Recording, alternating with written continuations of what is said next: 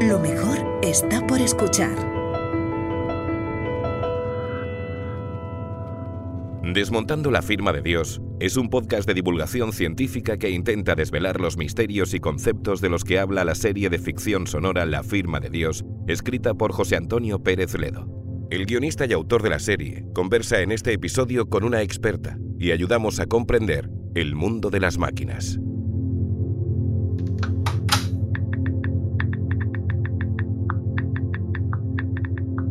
Buscando información. La inteligencia artificial evoluciona día a día. En el horizonte, la computación cuántica que supondría un cambio de paradigma casi inimaginable. En esta charla debatimos sobre las inteligencias artificiales del futuro, sus sesgos, sus posibilidades y las amenazas que conllevan. ¿Se pueden emular nuestros cerebros mediante supermáquinas?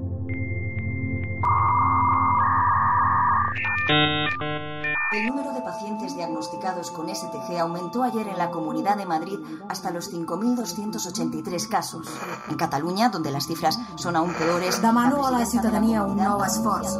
Som conscients dels sacrificis que tots estan fent, Es però és important que... ho Saben de sobra que van a ciegas, pero mientras tanto están descojonando el país entero. Lo que se necesita aquí es un golpe de timón. Son palabras del general en la reserva Rodrigo Sánchez del Río. El mensaje, filtrado desde un grupo privado de militares. Desde la Organización Panamericana de la Salud desaconsejamos enérgicamente los confinamientos. Insistimos en que no hay indicios de que los confinamientos prevengan la enfermedad.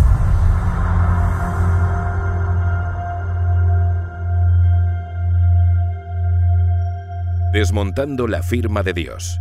Episodio 2. El mundo de las máquinas. Charlamos con Nerea Luis. Estamos con Nerea Luis Mingueza, que es doctora en Ciencias de la Computación y cofundadora del Tech Fest. Forma parte del equipo de inteligencia artificial en Singular. En 2018 se unió a la Fundación Cotec como experta en tecnología, talento y género y fue seleccionada como técnico de asesoramiento científico en la iniciativa Ciencia en el Parlamento. ¿Lo he dicho todo bien, Nerea? Todo bien, todo bien.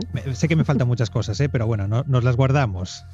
Bueno, lo primero, vamos a hablar de inteligencia artificial, por supuesto, y lo primero, eh, vamos a empezar por lo más básico. Me gustaría que nos contases qué es y, por tanto, también qué no es la inteligencia artificial. Bueno, es una gran pregunta. Desde luego que yo creo que mucha gente se la, hará, ¿no? Al final, la inteligencia artificial es un campo de estudio eh, muy asociado a las ciencias de la computación, es decir, a la informática, a la programación, con una base fundamental de las matemáticas, que lo que pretende es, eh, bueno, pues analizar cómo razonamos los humanos, cómo hacemos todos estos procesos que nos llevan a tomar decisiones y tratar de emularlo en un cerebro artificial que se construiría pues, con informática, ¿no? con lenguaje de programación, algoritmos y ese tipo de, de tecnologías.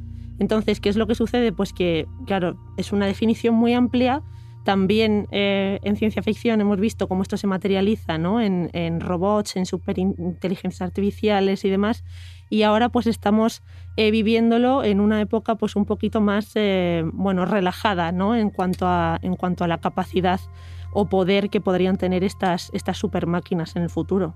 En ese sentido, precisamente, para, para diferenciar un poco eh, esa inteligencia artificial de la ciencia ficción y la, que tenemos ahora mismo en la calle, ¿no? La real, eh, eh, lo- los expertos siempre insistís en que hay que eh, hablar con propiedad y separar dos tipos de inteligencia artificial, ¿no? La general y la específica. ¿A qué se refieren exactamente estas categorías?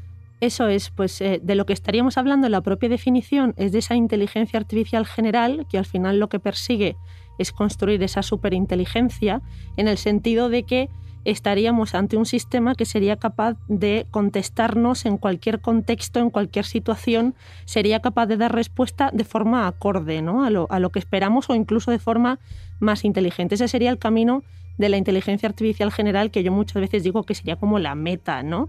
Eh, al menos eh, de ese imaginario colectivo de cuando, de cuando se elaboró todo este campo. Y por otro lado, lo que tendríamos a día de hoy, que es lo que además apreciamos en industria, en el mundo académico y demás, sería la inteligencia artificial específica.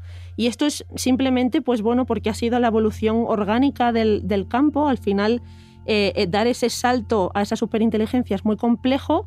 Entonces, lo que se ha ido haciendo es coger distintos problemas, distintas tomas de decisiones, tratar de acotarlas en un contexto como puede ser la salud, la logística, la robótica, y entonces construir inteligencias artificiales que son muy buenas en ese campo, pero que para migrarlas, digamos, a, otra funcionalidad u otro campo distinto, habría que volver a entrenarlas, ¿no? Entonces, bueno, pues hablamos de inteligencias artificiales específicas que al final, pues es esos, ¿no? Como algoritmos inteligentes, pero más concretos, acotados a cada campo. Eh, bueno, la inteligencia artificial o las inteligencias artificiales son capaces de, resolver eh, problemas de manera autónoma, eso lo sabemos, pero claro, antes de eso o para eso eh, tienen que ser entrenadas. Pero ¿de qué manera se entrena a una inteligencia artificial? ¿Cómo se hace? sí, sí. Pues bueno, uno de los campos que, más ha, que más ha crecido dentro de la inteligencia artificial efectivamente es ese machine learning o aprendizaje automático. Entonces aquí sí que hablamos un montón de entrenar algoritmos, vais a escuchar un montón esta palabra y entonces a lo que nos referimos es que, eh, bueno, pues un poco como el proceso que seguimos los humanos, ¿no? O sea, para poder aprender tenemos que haber visto mucho, haber leído mucho y, además tener una cierta experiencia ¿no? sobre el tema. Pues esto va un poco de lo mismo. Al final lo que hacemos es darle a nuestro algoritmo un conjunto de datos, miles, cientos, pero bastantes, ¿vale? De una situación concreta o de varias situaciones. Y cuando hablamos de entrenar, eh, nos referimos al proceso que hace el algoritmo para conseguir relacionar, establecer relaciones entre los datos, establecer, digamos, ese tipo, esa base de conocimiento que le va a llevar posteriormente a ser capaz de tomar decisiones. Sería algo así como una detección de patrones, ¿no? Desde crear pues, distintos eh, grupos, por ejemplo, de, de personas o crear distintas clasificaciones, pero vamos, que nos lleve un poco ya a esa toma de decisiones final que va a hacer ese, ese, algoritmo. Y esto perdura en el tiempo, ¿vale? O sea, no hacemos un entrenamiento, hacemos muchos y esto se iría, pues, digamos, refinando con el tiempo según vamos recibiendo más datos y según vamos evaluando ese rendimiento del algoritmo. Em, bueno, en el sector industrial se habla de automatización inteligente, una serie de procesos, em, digamos, por el cual las máquinas eh, acabarán teóricamente encargándose de todo, de prácticamente todo. Eh, si nos imaginamos ese escenario, pues es evidente que el mundo cambiaría radicalmente, el mundo laboral, el mundo en general. ¿Es cierto, en tu opinión, que vamos hacia ahí, a un mundo donde la industria esté totalmente en manos de máquinas?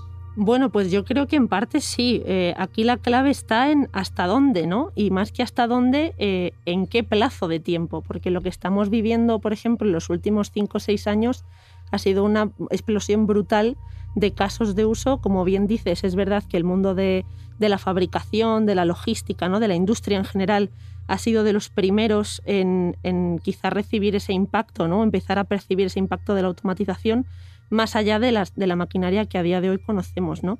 Aquí se juntan varias cosas y, yo sí que creo que va a haber gran parte del trabajo manual que sobre todo en este tipo de, enfoques, bueno, pues al final va a ser automatizado o parcialmente automatizado en el sentido de que empezamos a tener mucha información de sensores, de predicción de anomalías, de empezar a detectar escenarios ¿no? que nos lleven pues, a, algo que queremos evitar. Y también, por otro lado, entra la parte de optimización, eh, la parte, digamos, de, de, gestión de recursos, ¿no? que nos permita, de alguna forma, ser más eficientes. Entonces, cuando esas dos cosas se juntan, pues aparece el negocio. ¿no? Y yo creo que por eso es también uno de los temas eh, bueno, pues que más candentes eh, estamos viendo.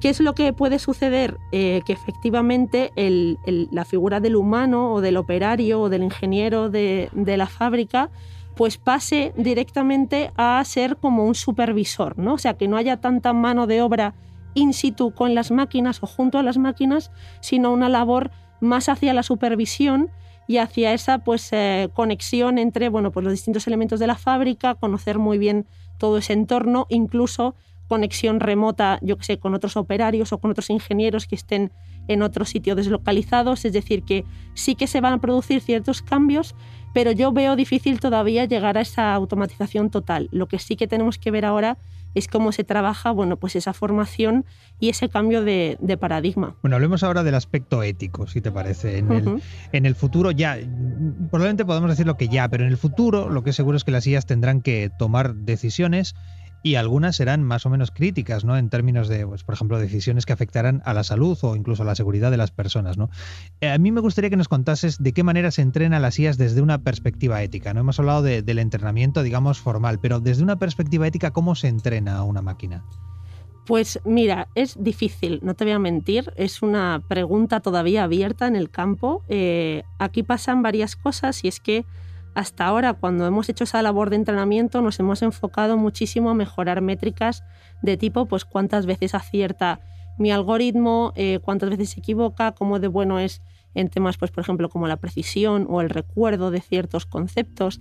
Entonces, en ningún momento estábamos evaluando cosas, eh, digamos, eh, más del, del, lado de la ética, que vendrían a ser, pues, la transparencia, por ejemplo, la explicabilidad en esa toma de decisiones. No estábamos ni midiéndolo ni trazándolo, ¿no? O, o al menos no de forma explícita. Entonces, esto nos ha llevado a que a que bueno, pues eh, es toda una materia en, desarrollo. Aquí se están metiendo las grandes eh, corporates, ¿no? Pues eh, Microsoft, Google, etcétera.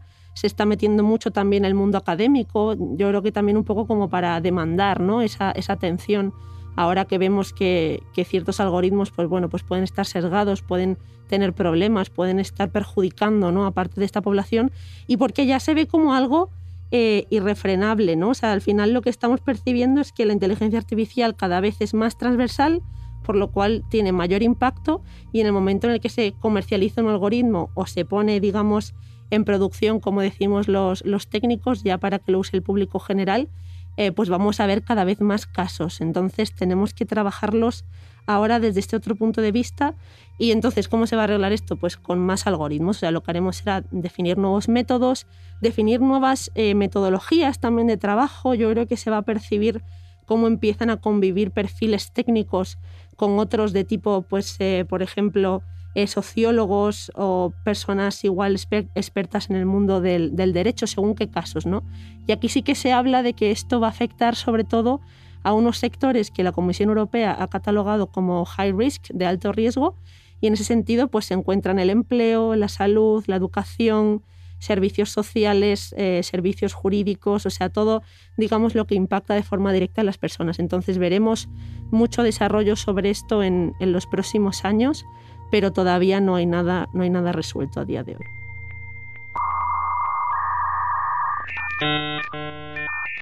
Solo había una manera de descubrirlo, buscando un patrón. Y los patrones son cosas de matemáticos. No hay nada más matemático que un patrón. ¿Y usted decidió buscarlo? Sí. ¿Cómo? Para empezar necesitaba una computadora capaz de mover aquellos números tan enormes. Mi PC estaba conectado al lab en remoto así que pedí permiso para usarlo. Pero claro, no bastaba con introducir aquellas 8.128 cadenas de letras. Tenía que cruzarlas con otros datos. Escribí el algoritmo, no me llevó nada, era fácil, pero para que funcionase necesitaba todos los datos posibles de pacientes con STG, la edad, el sexo, el domicilio, cuanto más mejor.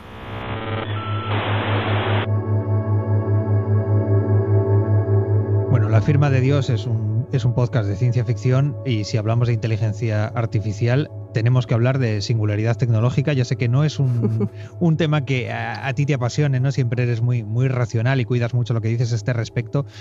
Pero bueno, lo primero es eh, explicar qué es la singularidad eh, tecnológica, ¿no? Que es ese momento hipotético en el futuro en que la, inteligencia artificial eh, trascenderá, digamos, la capacidad humana, pero no solo la capacidad, sino también incluso el control, ¿no? ¿Esta es una hipótesis eh, realista a futuro? Y si es así, ¿de cuándo estamos hablando? es buena pregunta, ¿eh? yo creo que no tengo ni respuesta, pero sí que es verdad que yo creo que es muy difícil que se produzca, no sé, en el corto plazo, rollo de aquí a 10 años, 15 años, yo lo veo muy difícil. Lo veo incluso difícil, yo que sé, a 30 años vista, pero es verdad que, que según cómo ha evolucionado el campo, ¿no? pues hace 5 años no nos imaginábamos toda la explosión que iba a haber, por ejemplo, con la, con la generación de textos y con la lingüística, ¿no? que era un área que se había quedado un poco estancada en inteligencia artificial. Entonces nunca se sabe. Yo sí que sé que hay, hay empresas que están apostando fuerte por esto de la inteligencia artificial general y que lleve un poco a, esa singularidad a futuro. Pero es difícil, es difícil estimar. Ya os digo, yo por dejar tranquilo sobre todo a, la gente, eh, creo que va a ser difícil que en el corto plazo eso suceda. Sí que estoy convencida de que en algún momento podríamos acercarnos a tener a seres artificiales tan potentes como, como el cerebro humano, pero es que nuestro cerebro es muy complejo ¿eh? y eso también nos, nos salva, en cierto modo, de esa singularidad. Eh, en cualquier caso, tecnólogos eh, destacados como Bill Gates o Elon Musk o incluso científicos ¿no? como Stephen Hawking han, advertido de los riesgos del avance de la inteligencia artificial. ¿no? Alguno incluso, eh, creo que fue Bill Gates, mencionó la palabra amenaza. ¿no? Sí. Bueno, ¿qué puntos oscuros tiene la inteligencia artificial que puede inquietar a estas personalidades? Pues fíjate eh, lo que estábamos hablando, ¿no? Hace un par de, preguntas. O sea, la amenaza es el cambio de paradigma total en la forma en la que vivimos. Eh, hasta ahora eh, los datos ¿no? se han utilizado ampliamente para pues, cosas como el entretenimiento, redes sociales, ¿no? productos de ese estilo. Pero claro, ¿qué pasa cuando de repente tienes un algoritmo que decide pues, lo bien que haces o no tu trabajo? ¿no? O un algoritmo que está eh, bueno, pues vigilándote, ¿no? Si te comportas correctamente, como se ha visto algún caso eh, por ahí en China. Entonces, yo creo que es más el adelantarnos a lo que pueda suceder. O sea, sí que está habiendo mucho estudio, eh, bueno, pues con todas estas mentes también, ¿no? que tienen pues gran recorrido en el mundo de la tecnología, hacia él, oye, si tuviésemos que vivir ese escenario, ¿cómo reaccionaríamos a él? Porque es verdad que si esto se va de madre, eh, pues hay poco, ¿no? tenemos poca idea de, cómo reaccionar al respecto. Entonces yo creo que también eso con, todas estas eh, regulaciones, posicionamientos de Europa pues frente a Estados Unidos, luego está Asia, y yo creo que por ahí se van a ver, bueno, pues muchos escenarios y se empezarán a trabajar grupos de estudio. Ya te digo que no me parece nada, nada raro ¿eh? que se empiecen a plantear grupos de estudio, de trabajo, de situaciones futuras. Estados Unidos sé que tiene algo por ahí del estilo. Eh, pero vamos, que, yo creo que es interesante también para ver hasta dónde podría penetrar la inteligencia artificial si de repente se nos va, se nos va de las manos. Y es un tema que a mí me cuesta imaginarlo, pero, pero ya te digo que me parece cuanto menos interesante. Es principio de precaución, entonces. Eso es, eso es. Muy bien. Bueno, eh, vamos a cambiar ligeramente de tema. Eh, hemos oído muchas veces, y cada vez lo oímos más, que la computación cuántica supondrá un cambio de paradigma inimaginable, ¿no? Eh, pero claro, aquí nos lo queremos imaginar. Entonces, cuéntanos, ¿qué supondría el asentamiento de la computación cuántica en nuestras vidas, en el mundo? Por si no tuviésemos suficiente, ¿no? Con la inteligencia artificial, ahora viene la, revolución cuántica y además hay un quantum machine learning que además propone ya nuevos algoritmos también de, inteligencia artificial. ¿no? Bueno, la computación cuántica es fascinante. Eh, yo sé que todavía está en un estado, bueno, pues podríamos decir embrionario, ¿no? aquí hay como una carrera cuántica de empresas que están invirtiendo pues mucho dinero frente también al mundo académico, ¿no? Que también tiene pues eh, grandes avances eh, sobre todo en todo lo que tiene que ver con criptografía, con, como decía, pues inteligencia artificial, es decir, al final la computación cuántica lo que persigue es reventar toda la matemática ¿no? que existía hasta ahora y, la física a nivel de computación. O sea, si yo, por ejemplo, tuviese que, que descifrar una clave, ¿no? O si tuviese que hacer este entrenamiento en, mis algoritmos de inteligencia artificial, pues yo tardo un tiempo X. ¿Qué pasa? Que con la computación cuántica ese tiempo X se puede reducir a milisegundos. Estamos hablando de eh, convertir días de entrenamiento o semanas a una cosa que es eh, ínfima, ¿no? Desde el punto de vista computacional. Y eso hace que nos replanteemos también, bueno, pues que todos esos algoritmos que durante años no se han protegido, por ejemplo, nuestras cuentas bancarias o, por ejemplo, eh, nuestra identidad, ¿no? También, eh, pues de repente no valgan para nada y haya que mejorar toda, esa, toda esa infraestructura. Es verdad que aquí también entra un tema que se está hablando ahora mucho, que es el, digamos, eh, eh, la, huella ecológica de todo esto, ¿no? O sea, el cómo de repente, pues eh, todos estos avances están muy bien, pero estamos en un momento en el que, en el que bueno, pues vemos toda esta guerra, ¿no? De microchips y demás. Y sí que es verdad que se está planteando cómo de viable va a ser esto, pero yo creo que sí que la computación cuántica, o sea, va a llegar seguro. Ya la cosa es para qué tareas se use. Yo creo que va a ser algo muy, muy concreto. No creo que se use de forma generalizada como ha pasado como con el ordenador personal o el smartphone. Bueno, y vamos a dar un último salto porque La firma de Dios, insistimos, es un podcast de ciencia ficción y plantea una hipótesis que es que con una potencia de cálculo suficiente, quizá podríamos encontrar patrones en nuestro pasado que hasta ese momento nos hubiesen pasado desapercibidos, ¿no? Em, eh, sin ser cruel, Nerea, ¿tiene sentido esto? ¿Tiene sentido pensar que, por ejemplo, con la llegada de la computación cuántica podríamos descubrir en nuestro pasado eh, patrones que no hayamos visto hasta este momento? A mí me resulta difícil. Lo que pasa es que decir que es imposible siempre, no sé, yo creo que esa curiosidad científica nos, nos puede. Pero oye, quién sabe, yo creo que nos falta mucho por descubrir sin duda. Y, y yo creo que, vamos, la computación también es el camino, nos enseña muchas cosas. Y quien no dice, yo que sé, que en unos años pues nos encontremos hasta este, eh, en este dilema. Ya te digo que a mí me cuesta pensarlo a día de hoy, me cuesta darle forma pero bueno, se plantea en mucha narrativa, tanto de ciencia ficción, series y demás, eh, de hasta qué punto incluso no podemos ahí controlar el tiempo, lo que ha sucedido, bueno, o sea que quién sabe, quién sabe, vamos a dejarlo abierto. Muchas gracias. a ti.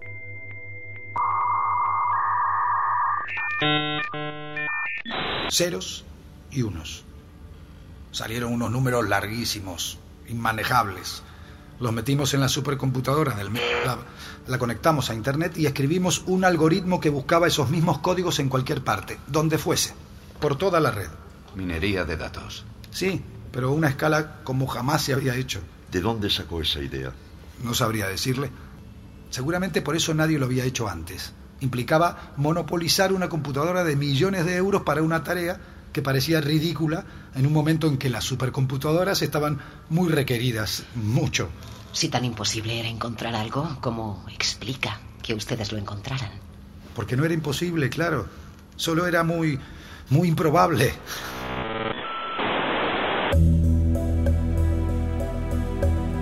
Desmontando la firma de Dios, con José Antonio Pérez Ledo.